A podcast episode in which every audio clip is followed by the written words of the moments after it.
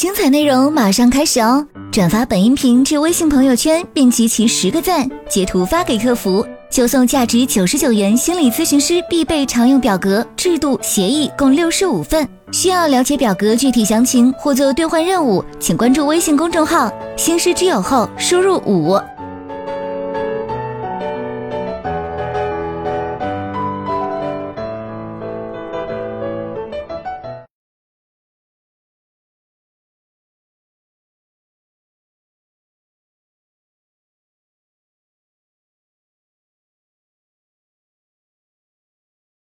收读老师上来了吗？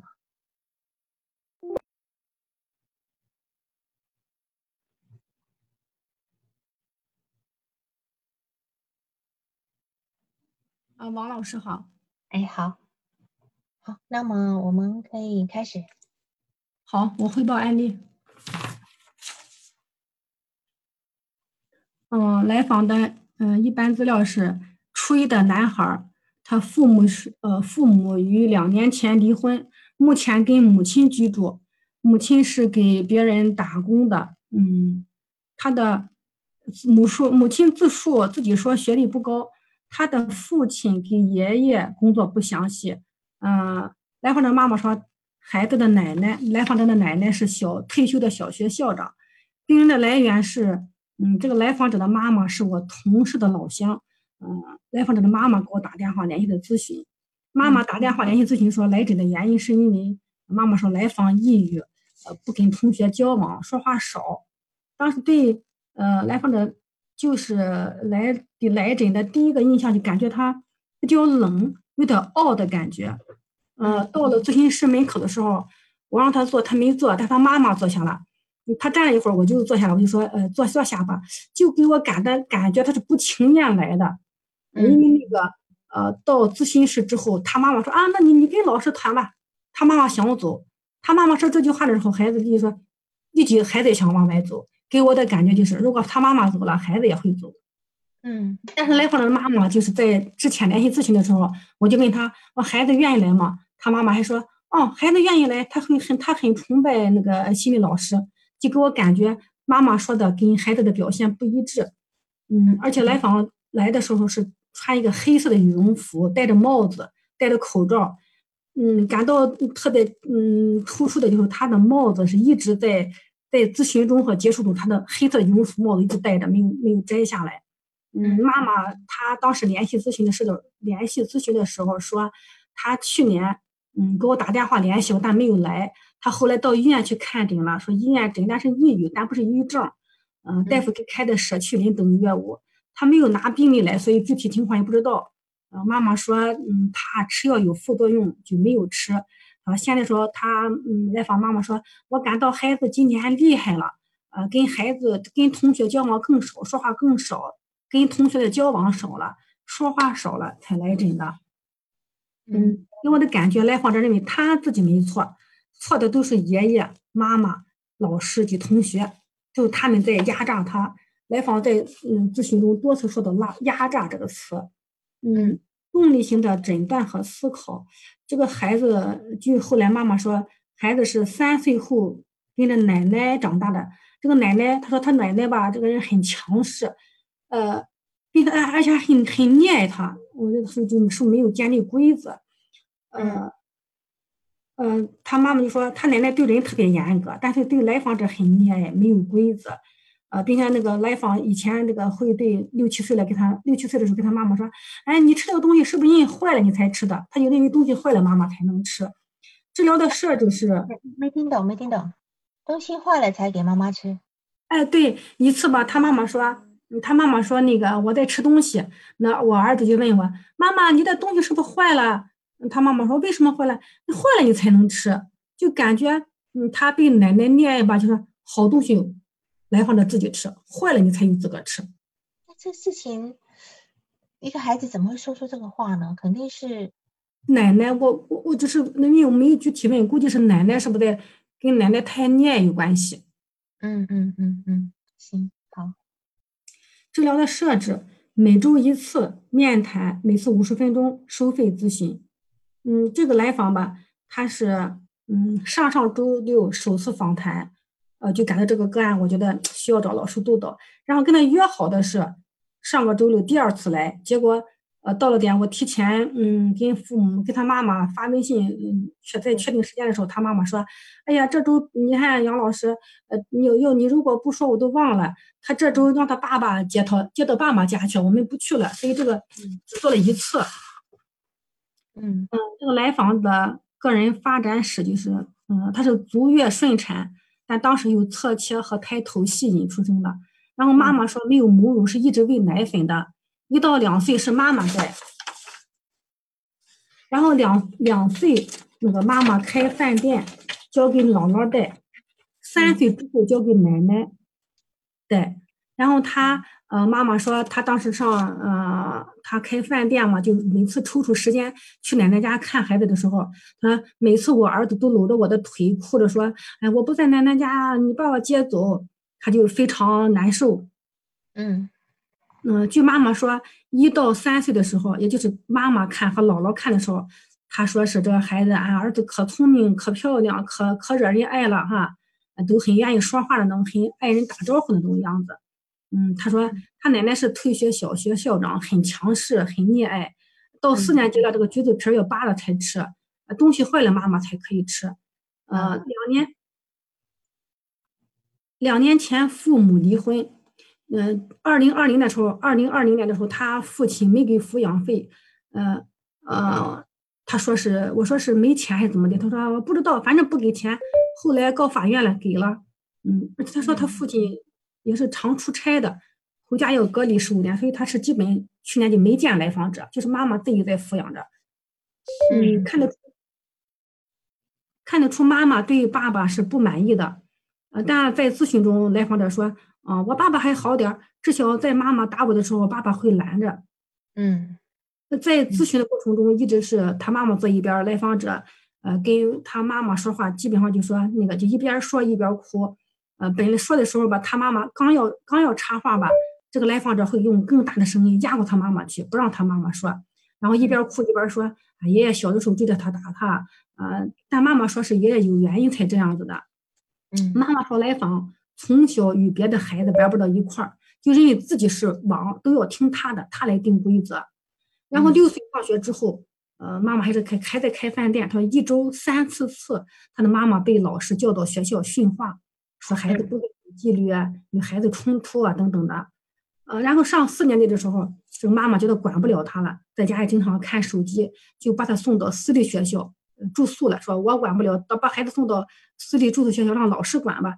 他四年级之后吧，因为回家就每周回家一次嘛，礼拜五晚上回来，礼拜天下午去，然后就感到孩子的冲突减少了，打他打的次数也少了。呃，我这边有个疑问哈，就是说他不是都住在奶奶家嘛，对吧？嗯嗯。小学三年级，那么他是什么时间跟妈妈相处的呢？就妈妈会打他啊，等等的。是假日还是怎么样？呃，妈妈说，你这个孩子说实在的，这个孩子一到三年级，他打头，我我打了很孩子很多，而且打的很狠，会把铁棍子打弯了，就因为他学习不好啊，被老师。我知道，可他不是住在奶奶家吗？住在奶奶家肯定是，呃，那肯定是晚上吧，白天肯定见不到孩子了。他他开饭店，那等于是妈妈也就住在附近喽，只是他晚上。妈妈晚上会住在奶奶家吗？还是说他们带完孩子、辅导完学习就回自己的家？哦，这个真没问，就就做了一次嘛。但至少知道孩子是从三岁开始就一直住在奶奶家，住到小学三年级，对吧？对对，是这样。好，嗯，妈妈现在非常后悔，就一到三年级打他打得很狠，有一次铁棍子都打烂了，到学校到医院去看也没有骨折。嗯，现在很后悔，但他当时因为打打能打过来，嗯，行，嗯，自访的关系吧，就是来咨询前，妈妈说孩子对心理老师很崇拜，很愿意来，但是从来访者到咨询师的表现来看，来访者并不主动，嗯，从来访者从开始到结束就没有主动跟我说过话，结束的时候就他们就孩子先走在前面，妈妈走在后面。都那个都要下楼梯的时候，他妈妈说：“哎，你得跟老师说再见。”那孩子就就这样，呃，略微一回头，哎呀，什么我都没听见孩子说没说再见。嗯嗯嗯嗯嗯嗯，我的感觉就是对来访者的感觉就是感到来访跟他妈妈一边哭一边诉说，一边流眼泪，那口罩都湿了哈，用泪水，感到来访有很多的愤怒和委屈。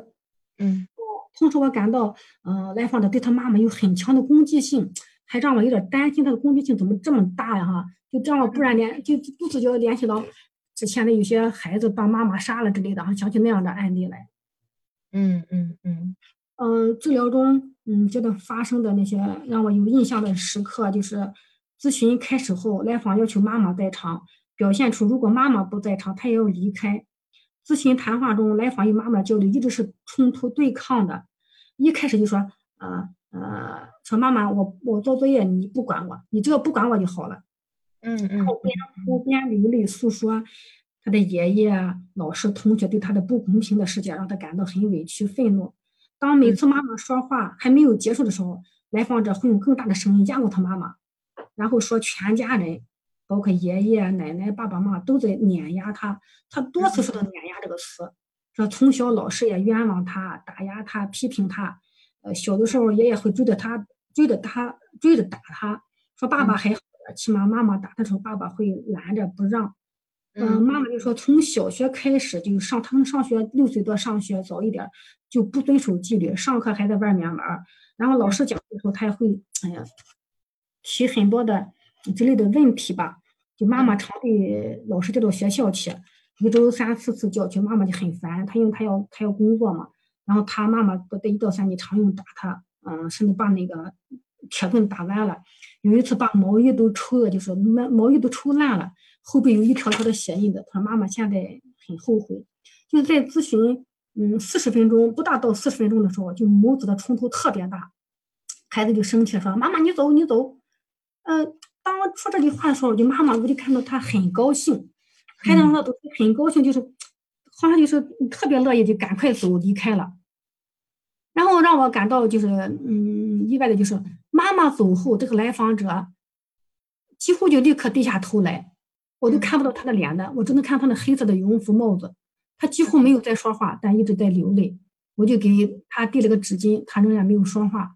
后来我就问他，我说：“呃，时间过得很快，这次这次这次到到点了啊，时间到了，你愿意下次再来吗？”就他就轻轻的看到他点了点头，但没有说话。然后就咨询结束后，他妈妈把来访者送到家，来访者特别希望妈妈不要管他，自己在家嘛。然后他妈妈把他送送到家以后。呃，结束有嗯，结束有二十分钟吧，他妈给我打电话，主动给我打电话，打了三十分钟。那么你说，这孩子比一般的年龄小得多，想的天马行空的。然后说这孩子都特别特别，就拿钱，就对钱特别感兴趣。他现在都想着挣钱，在抖音上开直播挣钱。然后他那个说，今天在这儿咨询还问我妈妈，老师收钱吗？他说不收。他如果收钱的话，他孩子就不会来了。从小就对钱很在意，很过日子，说比他过日子。现在一心想着学赚钱、赚钱，学习不重要。嗯嗯嗯嗯嗯嗯。嗯，在他这，哦，他就认为，嗯，什么不管什么事情吧，总有他自己说的对。如果他那个什么事情，你从手机上查查，他说，他说你说的不对，手机是骗人的，就非常自以为是。那我就。呃，让他举个例子，他妈妈说，小的时候跟周围的孩子玩，就玩着玩着就打仗，他就因为他是老大，要十个人玩吧，他当老二他就不玩了，对他就是规则，就国家规定的也不行，就他他他是老大，而且说他妈妈说他对谁都看不起，嗯，习近平也看不起，他说他说我长大了我定规则，现在地球不公平，世界也不公平。这妈妈就说，呃，结束咨询后，把把那个孩子送到家，他就在车里哭的，觉得，哎，弄这个孩子怎么这样的孩子怎么怎么嗯管理哈，就很想把这个孩子送他爸爸那儿不管了。然后他说了一句什么？他说，反正是信他家的信，对吧？对对，就感到他妈妈对来访就是是个包袱一样。对，他说他妈妈说我养够他了，对吧？对对对，养够他了。对，嗯嗯嗯，行，好，你还有什么要补充的吗？嗯嗯，我想，嗯，在他小时候的事情，嗯，在他妈妈的那个部分，在他妈妈的那个打电话来讲的小关于小时候的，他妈妈说他内心比较善良啊，还有他想他的那一段，嗯嗯。嗯，因为他呃，我感到孩子好像攻击性啊或者这种比较强，我就问孩子这个，他妈妈说，嗯，那这个孩子内心还是很善良的，我就问他这孩子那个。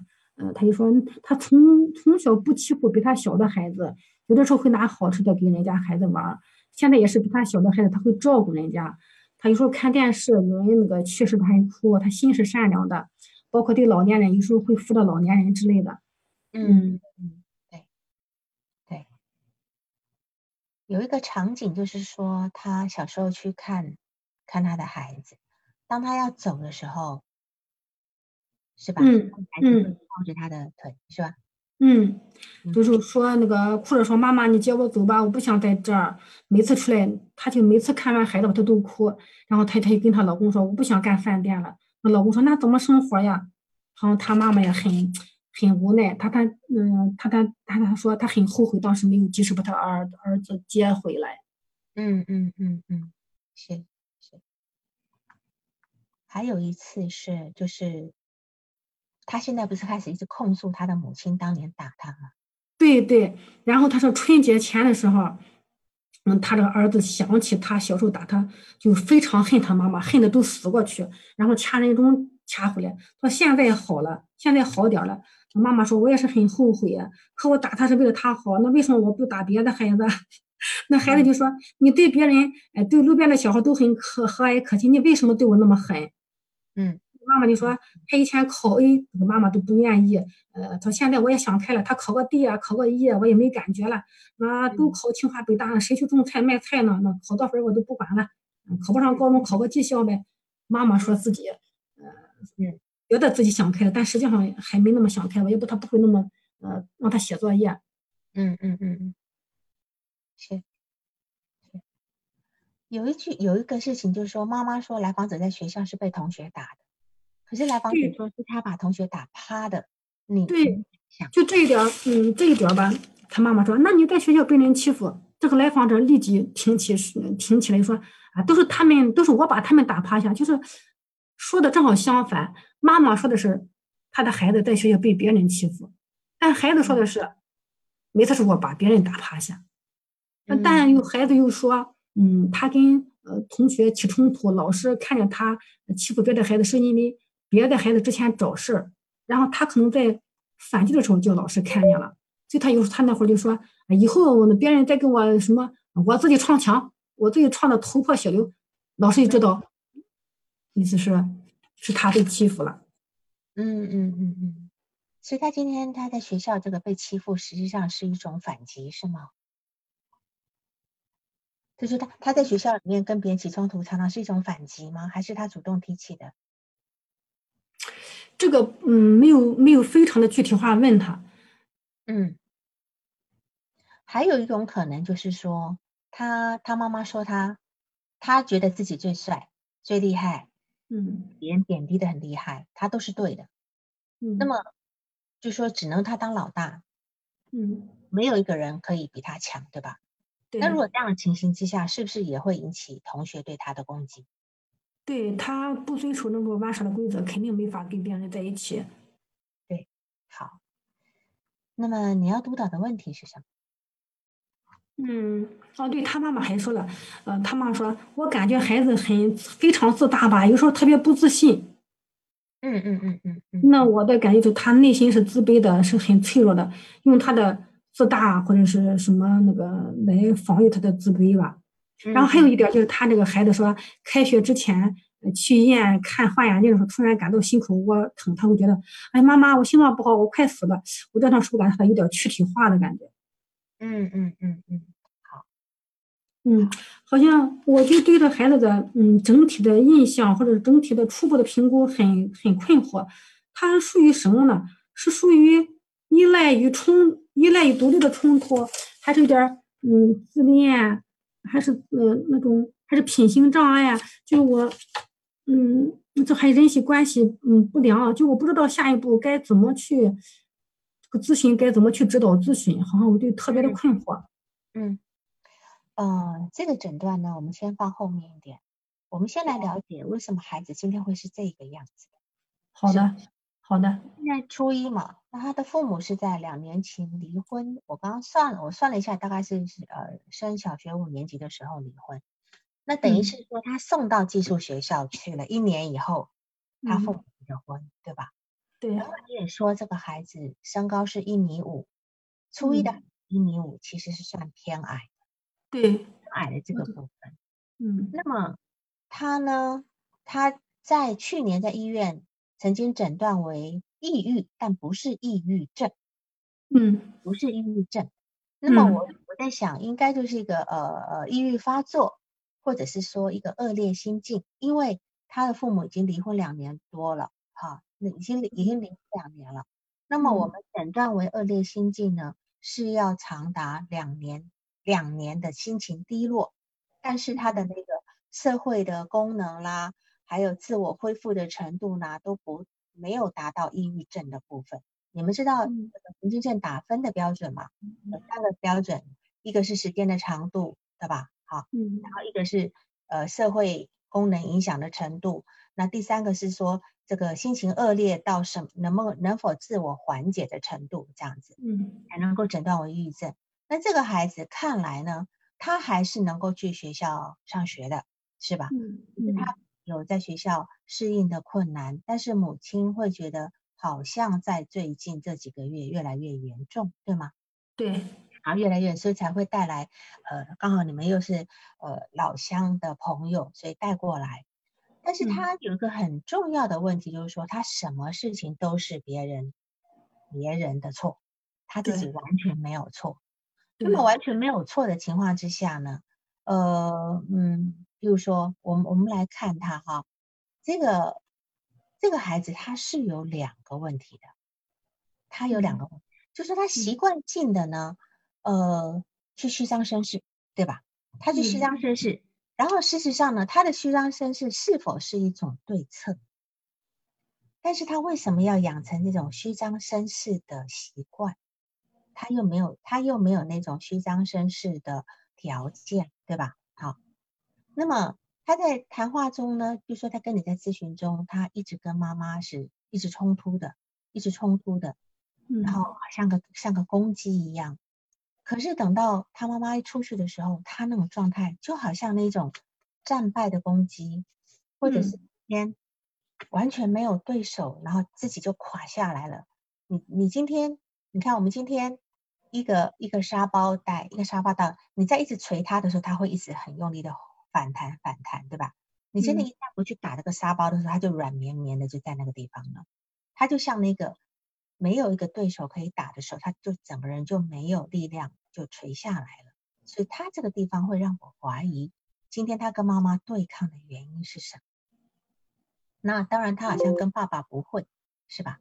跟爸他说的爸爸至少还会当妈妈打他的时候，呃，爸爸还会去阻止，对吧？去阻止。那么这孩子呢，我在评估他是有两个问题的。嗯，第一个问题呢，他认为自己都是对的，别人都是错的，而且别人都要碾压他、曲解他，这是第一个问题。嗯，如果他今天用这样子的一个这么分裂的状态来看的话呢，就肯定有问题。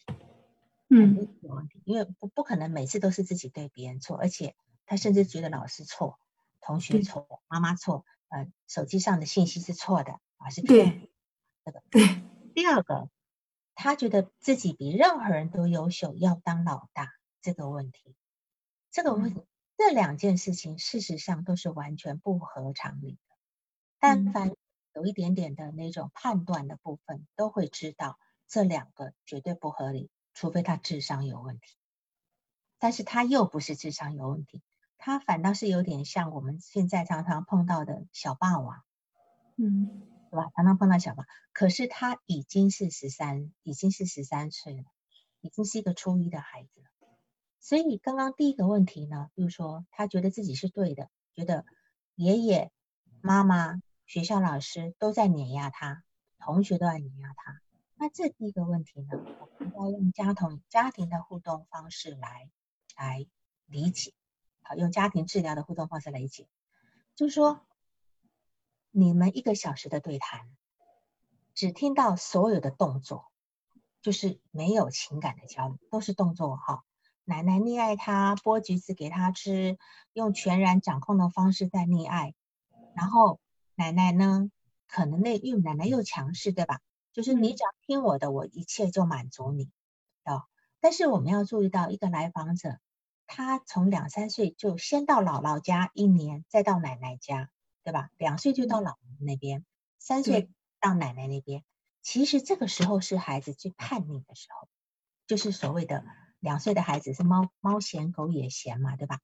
这个时候他最叛逆的时候，也就是说，我们第一次要给孩子做规矩的时候，也就在一个刚预期，是建立人生第一个规矩的阶段。那么，然后刚刚送孩子去姥姥家或奶奶家的时候，你就知道姥姥奶奶都会会会宠孩子的。那么你想想看，你刚刚讲的那个场景，妈妈来看孩子，孩子就哭着妈妈。要要妈妈留下来，然后就说我要跟妈妈走，我不要待在这边。此时这个奶奶看在眼里会怎么样？不高兴，不高兴。她可能会用更安抚的孩子来留住孩子的心，对吧？嗯。那么这个满这个安抚孩子，可能就是满足孩子的意愿，就说啊，你不要哭啦，我给你吃什么，我给你干什么的，就什么都要满足孩子，也是收收，也不能讲收买了哈，是就是。要留住孩子的心，但是呢，也会对孩子不会正不正确的行为，他可能就会加以纵容，因为他不想去跟孩子有个对立的部分。那么刚预期的孩子呢，常常会跟父母唱反调，跟他的养育者唱反调，跟原来的，因为妈妈他妈妈说他小时候很听话，对吧？对。那跳刚预期肯定是开始不听话的。那么，但是如果说这时候的抚养者呢？给他一个适当的挫折的时候呢，并适当的教育孩子，这个孩子就会一边理解边界在哪里，一边知道自己的力量在哪里。就是我同时知道边界，我也同时知道我的力量是有限的，我力量应该怎么使用啊？是这样的。呃，其实呢，在这个地方，同时也内设了内设了一个做父母的一个为人处事的态度。我知道啊，这个事情这样可以做，这样不能做，是。是制造一个，就是养成一个孩子有节有度的部分。但是我们看到这个来访者呢，在这批要做规矩的时候呢，奶奶纵容，或许从姥姥那边就开始了，对吧？从姥姥那边开始，但是呢，一个纵容，但是爷爷是追着打的，爷爷追着打，对吧？他说爷爷从小追着打他，对吧？嗯。那么在这样的孩子他心中。一个奶奶，一个爷爷，那他自然会偏向对自己比较好一点的人，那个人的标准，对吧？嗯，他会觉得说，那奶奶都同意的啦，奶奶同都接受我这么这样子了，所以在这个时候呢，他会觉得奶奶对自己的方式是对的，别人都是错的，包括要打他的那个爷爷，想要教育他的那个爷爷都是错的。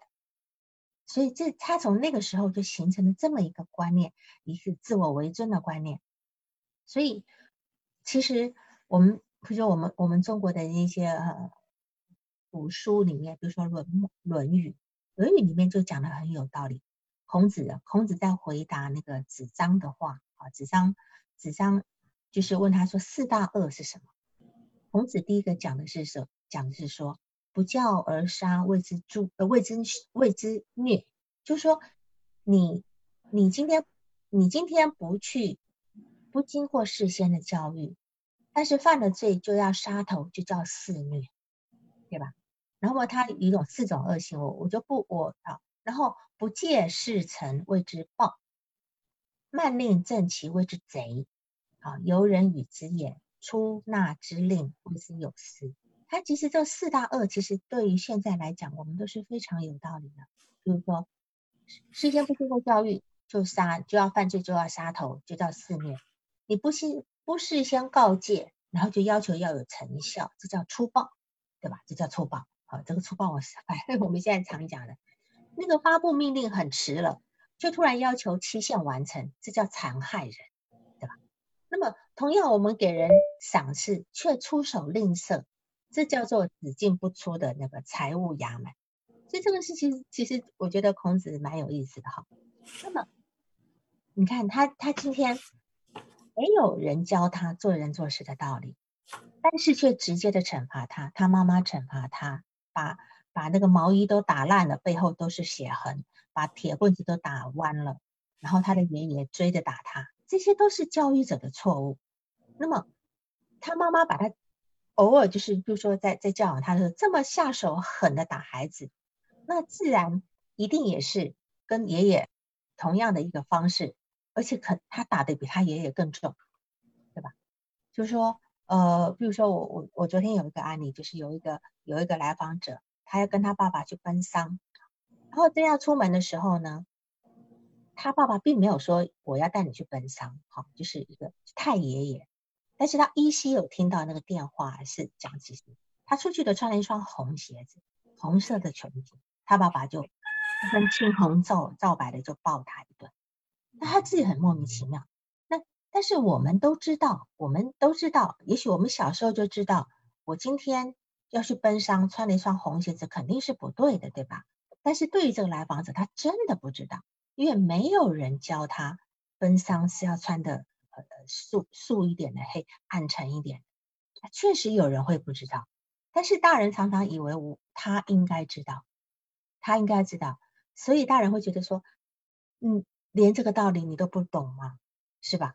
但是这样的情况，他又延续到了学校，延续到了学校以后呢，那么这这个又重复了在家里这种情形，所以这就是一个品性有问题的养孩子的养成记，就是养成了这么一个品性有问题的一个孩子，所以他今天就是在这样的状态里面，导致他在学校里面认为自己什么都是对的。别人碾压他，因为他内心有无限的委屈，这个部分，我们要从他最年最小的时候这个来理解。那么他第二个问题也很严重了。第二个问题，究竟怎么样的教育会让一个孩子坚决的坚持自己是对的？就是连书上网上的答案他都觉得是骗人的。那么对一个十三岁的孩子来说，我们只能够说这是防御。他不会笨到就是说，哦，我知道就是对的，是吧？除非这是一个恶性自恋，但是我不是，我不会把它当成恶性自恋，我会把它当成是一种自恋的防御。那么他究竟在防御什么？他究竟在防御什么？就我们第一，你在第一次咨询的时候，来访者他不了解咨询室的情况之下，他不愿一个人在咨询室里面。那么他为什么不敢？他为什么不愿意？他可能还是有点畏，有点怯怯的，对吧？还有点怯怯的。那么，这么一个凶的人，对吧？到哪里都要把人家打趴的人，他他怕什么？那么，我们接下来要理解来访者的一个内心的一个心路历程。他是否会到一个地方，先观察周遭的人事物，看看自己是不是可以在这个周遭里面成为老大？那么，评估其他人的分量，然后一举打下自己的江山。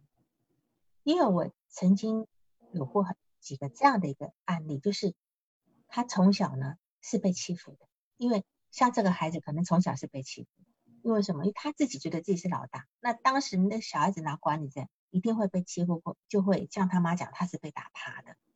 可是呢，他就会养成一个习惯，我要先发制人，我到一个环境，我先先把自己拱上那个王的位置，好，让你们以后都不敢欺负我。所以，我为什么说我说这个是一个防御呢？好，我们讲攻击是最好的防御，说攻击是最好的防守，主动攻击是最好的防守。我不要等到你来打我的时候，我先出手，先下手为强，对吧？自己不做老大，他就有可能被碾压。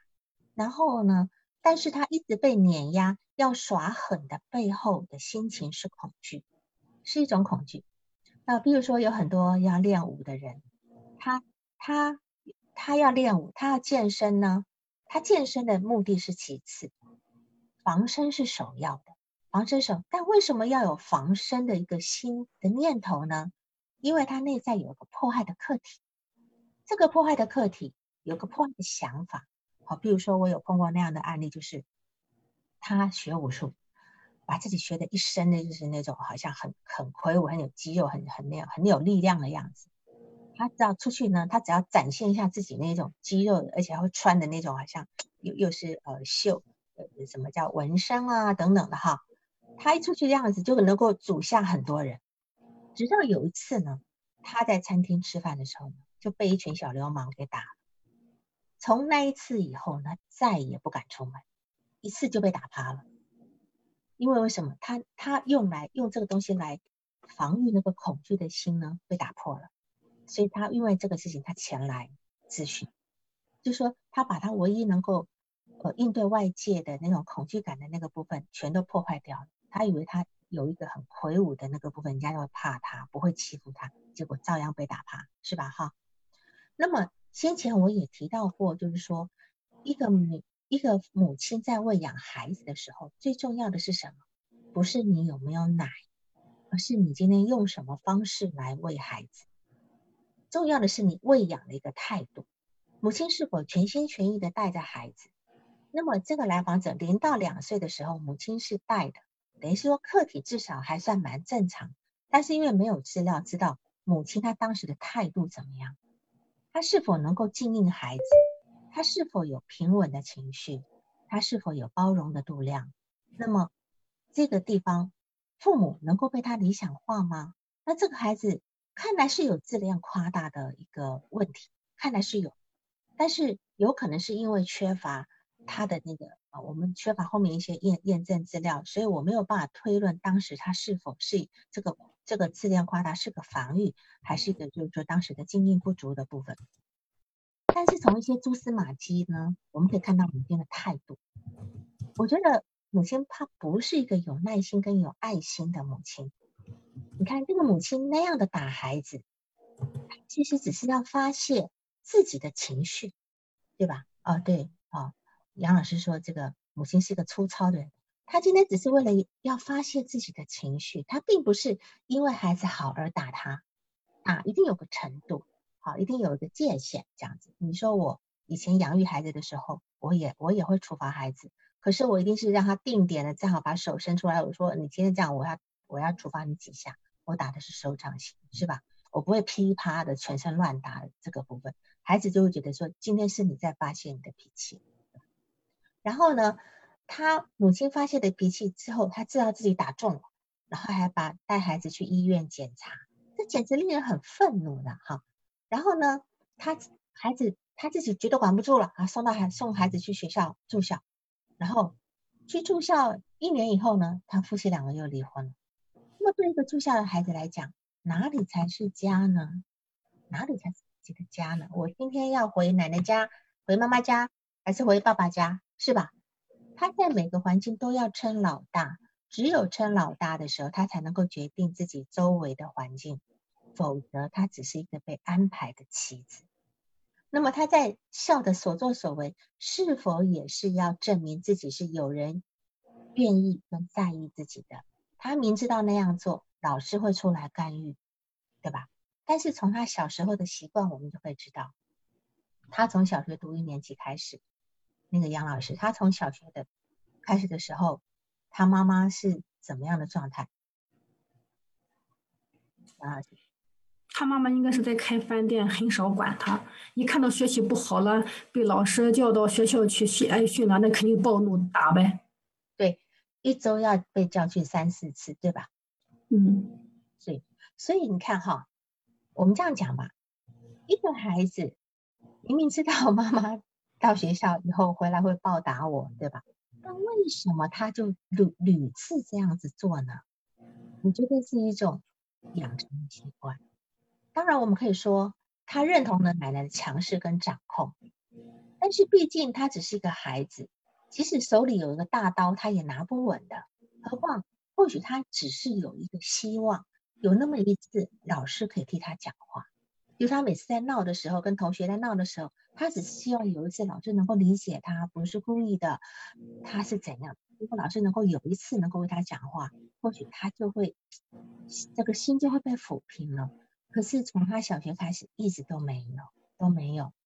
那么从他母亲的表现来看，我觉得真的很奇怪。就一般的孩子在咨询的时候，做父母的都恨不得在咨询里面待着不要走，对吧？我想听听老师怎么跟我孩子沟通的。有时候我们会尊重孩子，孩子就说叫父母出去。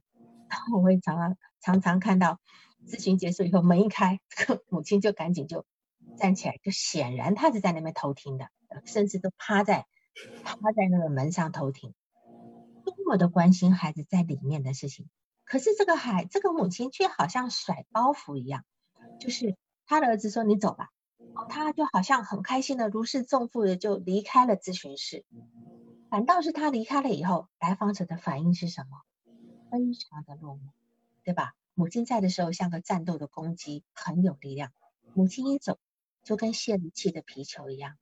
所以我们可以想起他三岁的时候，当他妈妈离开的时候，他妈妈去跟他要走。你的逐字稿形容是他妈妈一步一步往后退，他抱着他妈妈的大腿，我相信一步一步的往前拖。他妈妈走一步，他拖一步，走一步拖一步。当时他这个孩子可能是既既痛苦、祈求、愤怒，对吧？啊，痛苦、祈求、愤怒的这个部分。但是等到母亲真的离开以后，是否也就像在咨询室里面他的那样的一个完全很落寞的状态？那么母亲很很开心的离开了咨询室，他自己低头垂泪。所以这时候，你感觉到这个来访者是委屈跟愤怒，对吗？对。虽然他没讲话，可是你感受到他的委。所以，我们这样可以理解来访者了吗？他为什么委屈跟愤怒，对吧？就说母亲还说有一次孩子，嗯呃，就是呃，他打孩子打到铁铁，呃，就是孩子在说你小时候呃怎么打我打我的，讲的讲的这整个人都晕死过去了，恨死了。他讲到。他妈妈打他，都他就恨死了，都昏过去了，掐人中掐过来了。这是春节前的时候。是你想想看，这这么这么是个多强烈的情绪，在讲一个人对我的这个部分，我恨到我恨到我都晕死过去了。那么，如果他内在没有这么强烈的情绪，怎么会晕过去呢？那晕过去其实是一个防御。因为他他他的精神承受不了这样的这么强烈的情绪，那么一个人的内心要有多恨多委屈，才必须让自己晕过去，不去体会那个情绪，是吧？所以就如果今天是在电视剧里面演的，估计就是那个要喷喷血的那种状态了，对吧？口口口吐鲜血的状态了。但是对一个这么年轻的孩子，他居然能够晕过去。所以我就觉得，这孩子内在有多大的？有一个人说他呃四二幺八说没有声音，你出去以后再进来，进来他会问你是不是设备音，从设备音，它有个字，你从就点就那个字你点一下，因为你没有从设备音，就很多人不知道的情形。好，好。那么来访者也呃妈妈说来访者在小时候体弱多病。体弱多病，总是体弱多病，总是要去看医生。那么为什么会这样？对吧？那我就联想到他读书的时候，总是妈妈要被叫到学校去，一周三四次。那么他小时候如果体弱多病要去看医生，妈妈才会出现，对吗？对。他小时候不乖，老师叫妈妈的时候，妈妈也才会出现，对吗？是。所以，我们是否他必须这个样子才能够换回母亲关注的眼光？所以我们能够想象一个孩子期待的望眼欲穿的眼睛吗？就像我先前在讲到温尼科特的一个孩子反社会的行为，他今天如果不做坏事，妈妈不来呀，我今天乖乖的，你就不理我了，对吧？我今天不生病，你不来带我看医生。我今天在学校不闹事，你也不来。虽然我们换取的是打针的痛苦，我换取的是要被你暴打一顿，但是至少我看得到你，我接触得到你，是吧？所以这其实我们就知道，他必须用父亲的情绪才能够去跟跟母亲连接。有多大的冲突，就有多爱；有多恨，就有多爱的这个部分。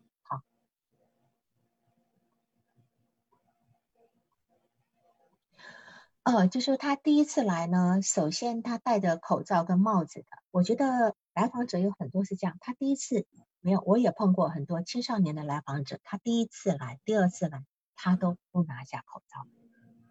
我觉得首先呢，就像很多我们我们去想想看，有很多来孩子没有自信，他跟你讲话的时候，他会闭着嘴讲话，以前没有戴口罩的时候会有这种嘛？就是他他讲出来的话好像没有那个，当有口罩遮住的时候呢，他会比较敢表达。或许他今天遮住口罩的时候，他在咨询师面前跟妈妈吵架，他比较有胆，对吧？然后呃，甚至现在有很多女孩子喜欢戴口罩，她觉得戴口罩她的脸型特别漂亮。突然发觉口罩是一个非常好的防御工具了，是吧？那么在这个地方来讲，我们就看这个妈妈呢这个部分。好，妈妈说：“哎呀，这小孩子从小就很会过日子，很会赚钱啊，学习不重要，一心想要赚钱。但是妈妈也曾经为了要赚钱，把他丢在，对吧？丢在奶奶家、姥姥家。是否这个赚钱也是认同了他的母亲？而且母亲也说了，我自己的钱都还不够他咨询了，是吧？而且她唯一提起她老公的，就是提起来访者爸爸的一件事情，就是。”跟爸爸打官司要赡养费，又是钱，对。还有说她爸她老公说不开饭店，我们拿什么来生活？还是钱，都跟钱有关。所以这个小孩子是否就被教育到，哦，我不我不能陪你，是因为妈妈要赚钱给你读书。那么若是这样子，读书就成为了分离我跟妈妈的一个东西，是吧？一件事情。如果是这样子，我为什么要喜欢读书？我为什么要喜欢去学校？我若不读书，你就不用去赚了呀，不用那么辛苦了呀，对吧？或者是说，如果我有钱了，我们是不是就可以不用分开了？我妈妈有钱了，我们是不是就可以不用分开了？所以我们要去理解，钱在来访者心中到底是一个怎样的一个意象，怎样一个意涵，能够带给他什么？带给不分离吗？带给母代表一种母爱吗？是吧？我们钱在每个人的心里都是不一样的内容的，是不一样的内容的，所以我们要去理解他为什么这么年这么小，他就要去要去上网做直播去去赚钱，是这样的。我们要去理解这个部分，不要用呃世俗的标准去评估评价这个孩子。然后呢，他妈妈就说。就说：“哎呀，我养过他了，他他信他爸爸的信，不信我的。哦，呃，那个我养过他了，这听起来很愤怒的。我觉得一个母亲居然会对一个十三岁的想一个十三岁的孩子说我养够他，但重点是你养几年了？或许你并没有给钱，可是你真正付出的时间有多少？前面在奶奶家，然后一直在奶奶家，三年四年级送到寄宿学校，到现在还在寄宿学校，初一也是寄宿学校。”你就不是做一个周日回来，周六、周五回来的妈妈吗？那你还说养够他了，那怎么会这么的不耐烦呢？对一个孩子到底有没有爱，对吧？好，那么孩子他想要当老大，他说了，这个世界不公平，这个地球不公平，但他的不公平可能都来自于基最基本的缺爱而延伸出去的一个部分。一个孩子如果要不到他最基本的一个母爱的话，自然会觉得这个世界什么都不公平，因为最基本的需求都拿不到，所以，所以来访者他唯一一个同学是什么？离婚的，就他唯一一个从小学到现在一个比较稳定的同学关系，就是一个也是离婚的，那个孩子可能比他还不如，父母都不要他，他住在奶奶家。嗯，然后他会去找这个孩子来家里读书写作业。也会照顾对方，对吗？嗯，对，所以他今天其实是他借由去，你看他认同了这么一个可怜的孩子，没有人要的一个孩子，他会去在地方去照顾对方，所以这个孩子他并不是真的心性那么的恶，是吧？好，所以我们要从这地方去看到这个孩子的一个很很可怜的地方，所以我我在看这个案例的时候，其实我我是蛮心痛的，就说。叫做叫做反社会人格养成记，对吧？就是而且呢，这个孩子呢，他在呃上礼拜要开始之前去看眼科看看医生，虽然说心口窝疼。当然，杨老师，你觉得他有可能是一个躯体化的部分？我们会知道心口窝疼这个部分就是一个焦虑的表现，焦虑的表现。然后呢，这个这个访者他说哦。呃，眼科大夫说啊，你你的脉有点紧啊，你心脏可是有点不好。其实，其实这个孩子他，我们一般焦虑都会先反映在呃这个心脏这个部分，哈，心脏都心口胸口很紧的部分，哈，甚至心律不整的部分。之前我们也讲过，这叫植物神经系统混乱的部分。然后呢，这个孩子一听到以后，就马上说，哦，我心脏不好，我快死了，呃，赶快赶紧给我送到呃人民医院去。那心脏医心脏科的医生说，你没事，你心脏没事。你不用做心电图，你不用做心电图。其实我们就知道，这个孩子其实就像我刚前面讲的，他内化了一个迫害性的课题。他总觉得我哪里都可能会被伤害，所以他今天为什么要处处的把自己装的很魁梧，好像谁都伤害不了他？因为这个就是一个防御，他把攻击当成保护自己的一个方式。好，那么然后妈妈就说。呃，本来呃，杨老师希望他妈妈带他去精神科检查，对吧？好，那么他妈妈就说啊，这小孩子小时候常生病，他不不敢去医医院这个部分。可是我我会觉得，其实妈妈也有点在推卸责任，赶紧就推到他爸爸那边去就好了哈。那么这这个部分呢，我他今天所有的敌对情绪，所有的焦虑情绪，其实是跟母亲互动出来的。因为他不这个样子，他得不到他的母亲，可能就只是一个很疏远的母亲不关心他的这个部分。因为从母亲这个状态，感觉像像甩包袱一样这样。然后，嗯，你啊，就是有人在问说。他今天谁都瞧不起，谁都谁都没有办法，谁都不如他的这个部分呢？其实这个地方就是事实上是一个防御，因为他今天不让自己觉，因为他今天讲讲一句坦白话，他无依无靠，他无依无靠。我不知道，因为这里面没有讲到爸爸，不知道爸爸是一个什么样的状态。他今天非常理解他妈妈只是尽了一份很基本的养育责任在。甚至现在就要送到他爸爸家去，他不想养。这个孩子无依无靠的情况之下，这个部分会让他早早年的这份自恋是非常膨胀的。他唯独只能够相信自己。一个从小就无依无靠、没有情感支撑的人，他只能够相信自己。他相信自己的决定是对的，因为只有自己不会伤害自己，自己不会骗自己，对吧？即便我是错，我认了。死在自己手里总比死在别人手里好吧？而且别人他内在又充满那个破坏课题，他如何相信别人？他如何能够觉得别人比我好？所以这个地方是他的一个防御的部分，是一个防御的部分。当然也有，我就说有一些证据不足，我我目前没有办法诊断他是不是真的所谓的这个自恋人格的部分，还诊断不出来这样。但至少他现在的这个自大的部分是有功能的。是有功能，相信自己总比相信我不相信这些都会伤害我的人好。我凭什么把我的决断权交出去，是吧？他只能够用这样来维护他自己非常脆弱的那个字体的部分。他如果不这样，他可能就崩解掉了，可能就活不下去了。他只剩下这个能够支撑他自己。那当然，这个如果接下来工作其实是张老师非常重要的一个点。那杨老师，你这边还有其他问题吗？嗯，那这样的话，对孩子的大体的评估的评估的话，他是品行障碍，还是自恋倾向，还是抑郁、人际关系不良？这里都不能做评估，因为你才一次啊，你的你的资料不够，我没有办法做评估。嗯嗯，也不准确，但是我把很多可能性都说出来了。嗯嗯。接下来工作的方向。嗯，那刚才有人在问说，自残和心理疾病的躯体化症状相比，哪个程度更严重？自残跟这两件，这两个不是一个，这两个不是一件事情。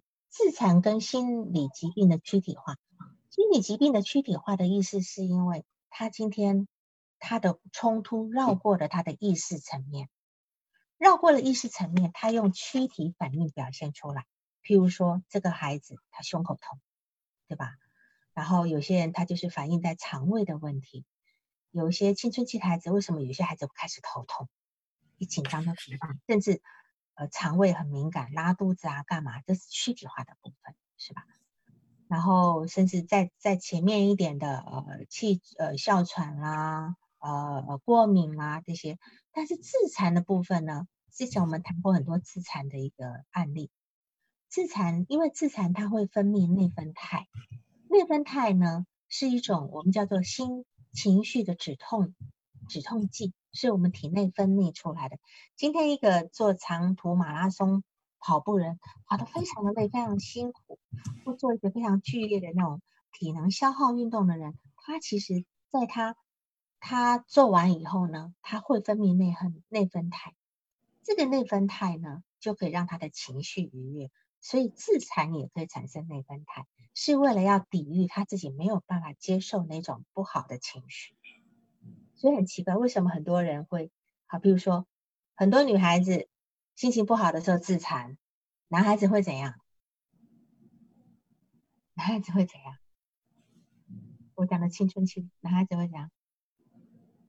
他会拿手去打墙，把手打的都是血，或者怎么样，会打骨折。我就有个个案，他们家的他自己的房间是木头隔间，就没有一块特特别完整的木板，都被他打的一串一个洞一个洞的。这个地方。引起的这个痛疼痛，一样能够为他心情去止痛，这是他们在应付呃情绪不好的一个办法。所以这是两种不一样的概念。呃，刚才还有人问什么呢？那我觉得没有验血，是的，来访者没有验血，确实是一个很有意思的事情。他今天如果在验血了，他什么都没有了。他今天。处心积虑的要跟妈妈连接，他处心积虑的在学校里面，即使破坏关系，他都要去找一份连接，不是吗？他如果厌学了，退回去了，因为他没有抑郁，他不算抑郁。抑郁是一种从精神撤、从精神世界撤退的部分，他没有，他急于要跟很多人连，只是他不懂怎么用什么方式，这样理解吧？所以你就知道，他这么糟糕的环境，他还是要去，他还是要去学校。然后啊，对，杨老师，你还有其他问题吗？嗯，那我觉得这个案例跟妈妈工作的点更多似的，需要妈妈改变。呃，我不知道，我不知道妈妈有没有办法改变他，改变成为真心去爱这个孩子。嗯。你也许可以跟爸爸也工作看看，甚至奶奶都可以啊，我觉得没有什么不可以，是吧？嗯，我们要从家庭治疗的视角去看，至少这个孩子目前他非常缺乏母爱，在这点上面，如果你能够能够从你的咨询师的角度上提供这份爱的话，我觉得对孩子都是非常滋养。嗯，真正哀悼的部分就是说，我们也许要接受我的母亲不是真的那么爱我。嗯，不是每个女人一定都会天生做一个爱孩子的母亲，这是我们要接受的现实。因为她有她个人没有完成的议题，她如何来爱你，是吧？嗯，没办法。嗯，呃，可以的。我有很我有很多来访者，他他从初中来到现在，其实家长改变的很小，但是只要家长不要扯后腿就好。然后其余的事情，我们来跟孩子工作，因为此时也是孩子重新要开始分离个体化的时候，他建构很多人生观啊，他建构自己是谁。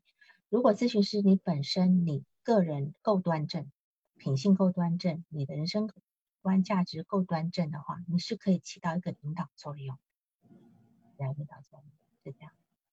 我相信大部分的咨询师都是这么样的一个状态，因为我们会成为一个咨询者的人，都有这么一个部分在这样子。还有那个最后呢，我我可能要补充一件事情，就是有，因为我们这个督导呢已经进行了大概接近三年的时间了，我就发觉有很多呃，就是线上咨询师好像也有很大的成长，有很大的成长。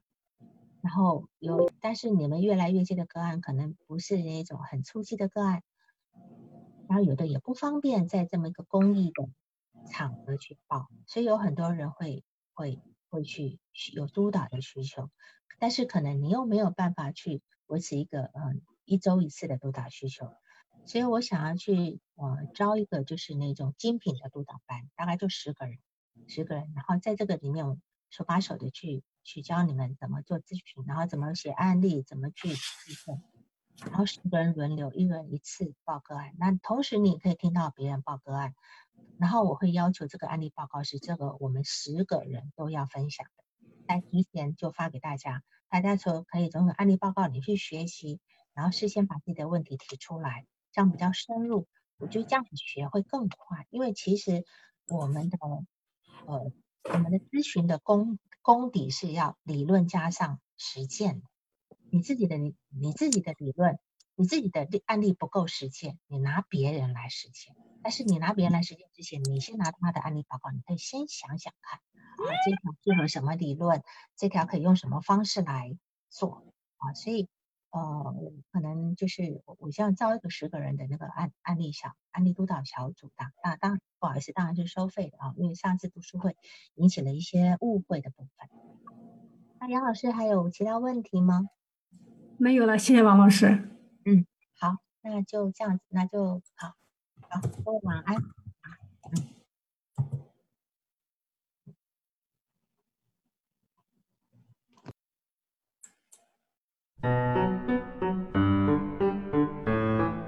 本次督导完毕，喜欢请留言或分享哦。需要报个案的老师，请查看我们喜马拉雅主页个人简介，也可以在微信公众号搜索“星师之友”，关注微信公众号后联系微信客服进行预约，报个案完全免费哦。